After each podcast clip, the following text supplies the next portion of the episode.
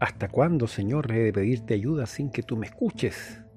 ¿Hasta cuándo he de quejarme de la violencia sin que tú nos salves? ¿Por qué me haces presenciar calamidades? ¿Por qué debo contemplar el sufrimiento? Y es que el libro de Habacuc nos abre con una serie de preguntas penetrantes que hoy veremos brevemente en este espacio llamado Teología Flaite. A medida que el fantasma de la invasión babilónica va surgiendo amenazante sobre Judá, el profeta Habacuc clama a un Dios que parece estar muy distante. Si bien nuestras circunstancias son distintas a las del profeta, podemos percibir la pasión de sus preguntas. Y ya sea que observemos interminables informes de violencia en las noticias o que estemos de pie junto a la cama de un ser querido que se está muriendo de alguna enfermedad, también hemos exclamado a Dios, ¿dónde estás? Habacuc se une a otros escritores del Antiguo Testamento al ilustrar una categórica franqueza ante el Señor. Es cierto que el profeta reconoce la majestad de Dios y aún así se siente en libertad de presentarse con sinceridad ante Él con sus dudas. No se contiene ni finge. Tampoco llena sus oraciones de bellas palabras huecas que tienen como fin cautivar al Señor. Dios tampoco derriba a Habacuc por causa de su osadía. Sin embargo, no contesta las preguntas de Habacuc en forma directa.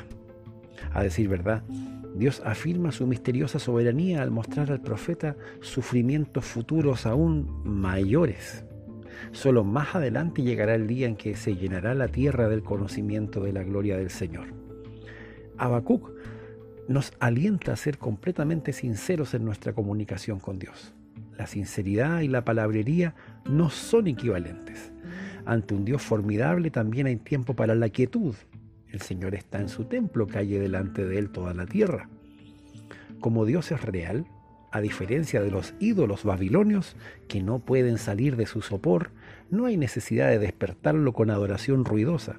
Si bien hay un tiempo para el regocijo bullicioso ante Dios, como nos muestra el resto de la escritura, Habacuc nos recuerda que también hay un tiempo para la adoración en silencio reverente y humilde. El profeta nos invita a confiar en Dios aún en circunstancias dolorosas. Al condenar la iniquidad de los babilonios, Habacuc agrega, el justo vivirá por su fe. Esta aseveración, que más tarde causaría un profundo impacto en el apóstol Pablo y en sus herederos teológicos, originalmente tuvo como propósito fortalecer la confianza del pueblo de Dios cuando sufría.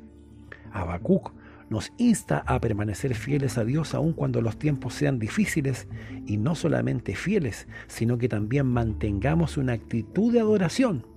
Aunque la higuera no dé renuevos ni haya frutos en las vides, aunque falle la cosecha del olivo y los campos no produzcan alimentos, aunque en el aprisco no haya ovejas ni ganado alguno en los establos, aún así yo me regocijaré en el Señor, me alegraré en Dios mi libertador que Dios pueda dar a cada uno de nosotros la capacidad de adorarlo con fe y gozo semejantes, aún en temporadas de angustia y desesperación.